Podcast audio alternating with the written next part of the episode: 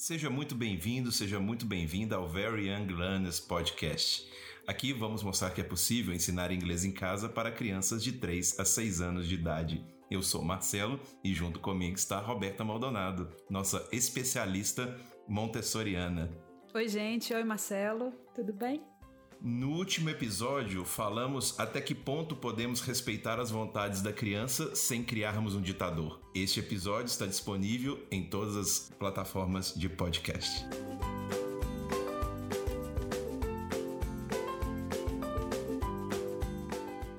Neste episódio, temos uma ótima surpresa. Fique até o final para saber o que vem por aí. Recebemos uma pergunta é, do último episódio do podcast o Estevam, pai do Luca de 4 anos, pergunta: Meu filho está indo à escolinha de inglês uma vez por semana e está adorando. Precisa complementar o aprendizado dele em casa? Olá, oi gente. Olha, obrigado Estevam pela pergunta, tá? Quando a criança adora ir para um determinado ambiente com outras crianças para aprender determinada coisa, né? A gente entende que aquelas crianças aquelas outras crianças e os adultos que estão ali são acolhedores. E isso torna o encontro agradável, né? Isso, inclusive, ao meu ver, é mais importante nessa idade do que as atividades ou o conteúdo oferecidos ali. Porque, como nós já falamos aqui antes, a criança associa aprender inglês a bons momentos. Né, nesse caso específico. Então, ir para uma boa escolinha de inglês tem muitos pontos positivos. E uma vez por semana, Estevam, é pouco do ponto de vista de exposição à língua, mas é melhor do que nada.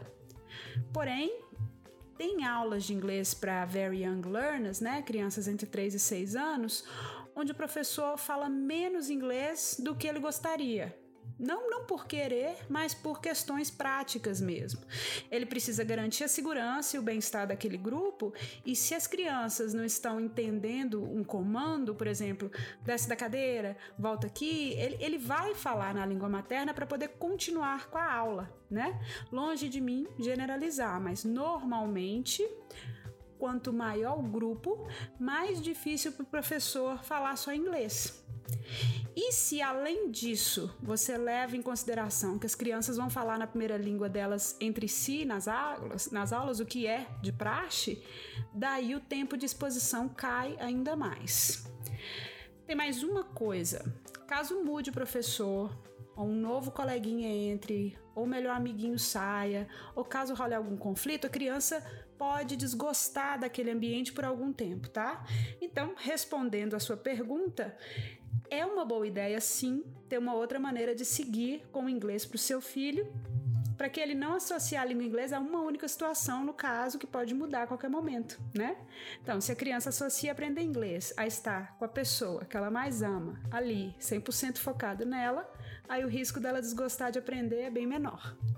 Mas não é um pouco exagerada essa concepção de que o que acontece na escola te faz desgostar de uma determinada disciplina para o resto da vida?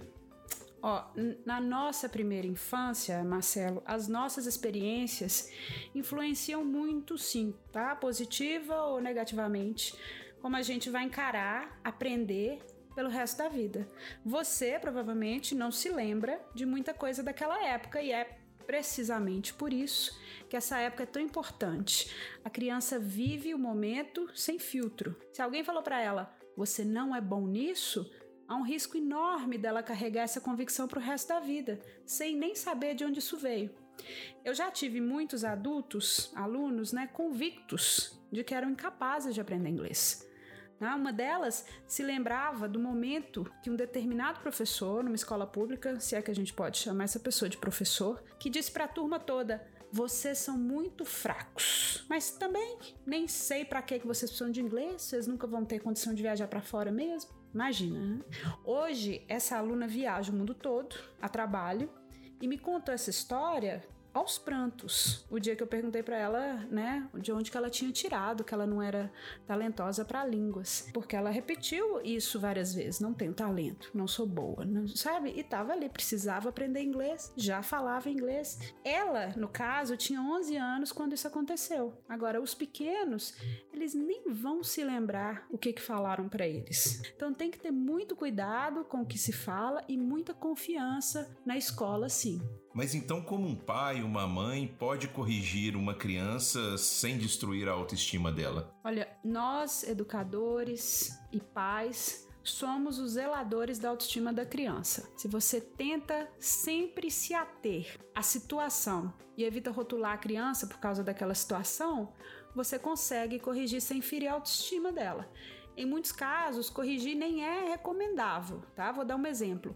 Na aula de três períodos, né, do último episódio, a criança, se ela errar na segunda etapa, nem você nem precisa mencionar que ela errou.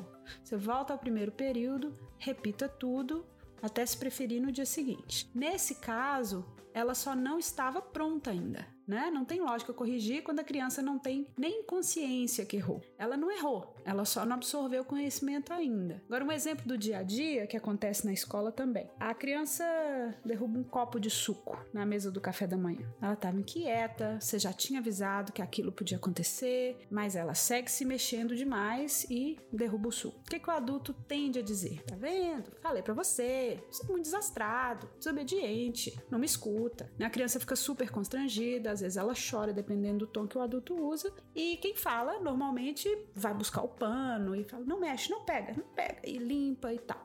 E a criança fica ali, um pouco meio. Né, é, congelada na situação. Dois pontos aí, tá? Dependendo da idade, se mexer o tempo todo nem tá no controle da criança. Pedir para ela parar é que nem pedir para uma planta parar de crescer. A coordenação motora ainda está em desenvolvimento. Na absoluta maioria das vezes, aquilo foi um acidente, né? A criança não queria derrubar o copo. Claro, se ela derrubou de propósito, daí nós temos um problema, né?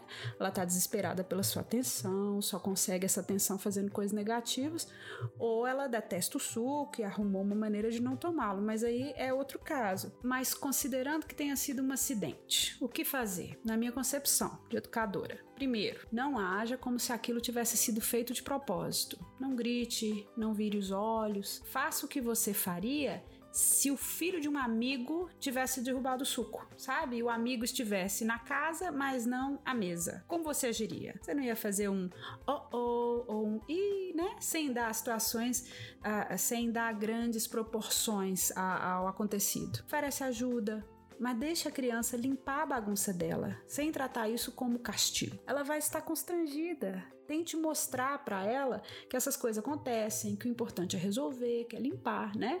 Não deixe isso estragar seu dia. Chamar a criança de desobediente, de desastrado, só reforça um padrão, né? Humilha e não ajuda em nada. Roberta, é, com todo respeito, você não é mãe. Como você sabe que essas coisas funcionam? Ah, eu tô acostumada com essa pergunta. Criança é minha profissão e minha paixão. Eu me dedico a elas a maior parte do meu dia, eu leio sobre elas, eu dediquei anos a estudar como ajudá-las e pretendo fazer isso através do meu trabalho com os pais. Né? Minha experiência é toda baseada na prática, na sala de aula de inglês, na escola infantil e na teoria montessoriana. Sim, eu também convivo com filhos de amigos, de familiares, mas essa parte da minha experiência é muito pessoal, né? O que me qualifica para estar aqui é ser professora de inglês para crianças. E minha intenção é ensinar pais e mães a como serem professores de inglês para os seus filhos por algumas horas semanais. Eu, eu tenho total consciência de que só quem é mãe ou pai sabe o que é. E acho muito importante essa troca de experiência, esse apoio entre vocês, que eu espero inclusive facilitar com esse nosso projeto. No entanto, o que eu, Roberta, tenho para oferecer aos pais, aos meus alunos e agora aos ouvintes desse podcast são técnicas desenvolvidas através da observação de milhares de crianças, né? no caso observadas pela Maria Montessori, e algumas centenas por mim, e o uso dessas técnicas no ensino de uma disciplina em particular, a língua inglesa. Mesmo porque cada criança tem suas particularidades E se eu passasse aqui a experiência de ensinar inglês para os meus filhos, eu estaria baseada numa amostra muito menor. É, da mesma forma que tem muitos pediatras que não são pais e nem por isso são profissionais menos capacitados, né? Sim, Correto? É, bom, uma coisa é uma coisa, outra coisa é outra coisa, né? Eu sofro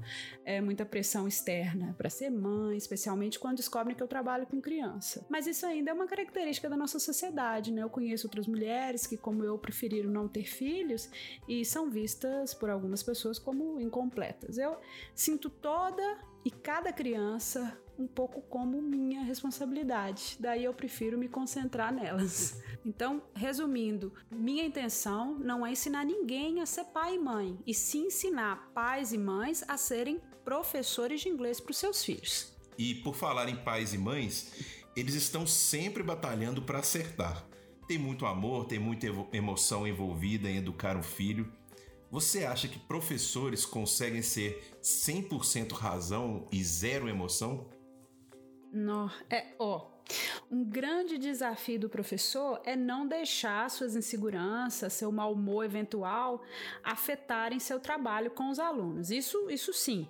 Agora, não estar emocionalmente envolvido no trabalho impossível no meu caso. É, é impossível não, não amar e não se preocupar com uma criança até fora da sala de aula, né? Elas têm o que há de melhor na raça humana, Marcelo. Tá, tá tudo ali, ó. Simplicidade, o amor à natureza, a honestidade, a autenticidade, a diligência para trabalhar, sabe? Não julgamento, uma leveza, é, é o perdão eu sinto uma responsabilidade tremenda de proteger essas pessoas e contribuir para que elas sejam cada dia melhor compreendidas. A, a minha sorte é que todo pai quer o de melhor para o seu filho e eles percebem quando um professor é dedicado e, e me dão ouvido, sabe? Mas eu me sinto parte, na verdade, de uma equipe, uma equipe multidisciplinar mesmo com os pais, o pediatra, o psicólogo, a nutricionista, o dentista, preparando essas crianças para o mundo adulto. Boa! e a dica da semana? Nós vamos brincar de quê? oh, essa semana eu sugiro revisitar a aula de três períodos com três peças de vestuário, tá? Socks, que são meias, shoes, sapatos e sunglasses. Para essa sessão, você vai precisar dos três flashcards com desenho ou a foto desses três itens.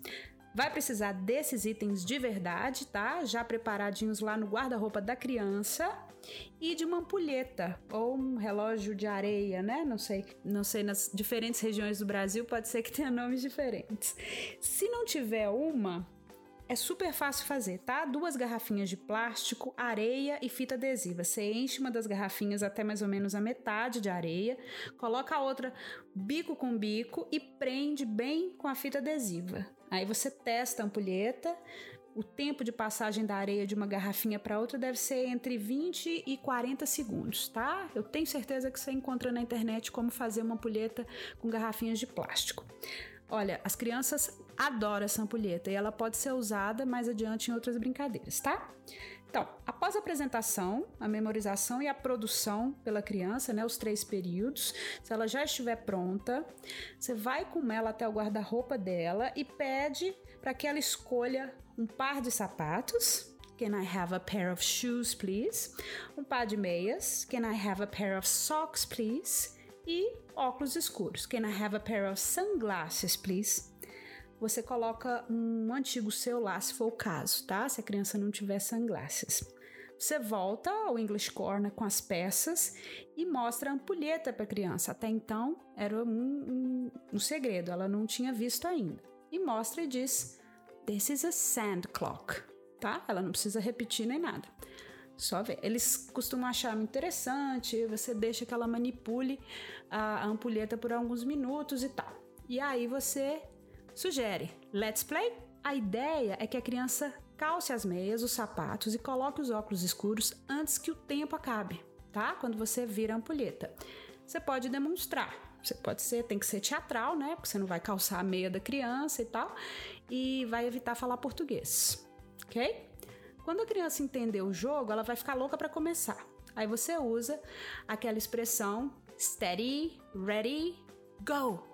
Com drama, Você vira a ampulheta, a criança começa a colocar as, a, a, a meia, o sapato, e você pode falar enquanto ela coloca cada item o nome do item. Então, ela tá calçando a meia, você vai falar socks, socks, socks, socks, socks. Se ela tá colocando o sapato, a mesma coisa. Shoes, shoes, shoes, shoes, shoes. E assim vai. Se ela conseguir terminar no tempo certo, você celebra com ela. Se não, e ela quiser, você pode fazer outra vez. Ok?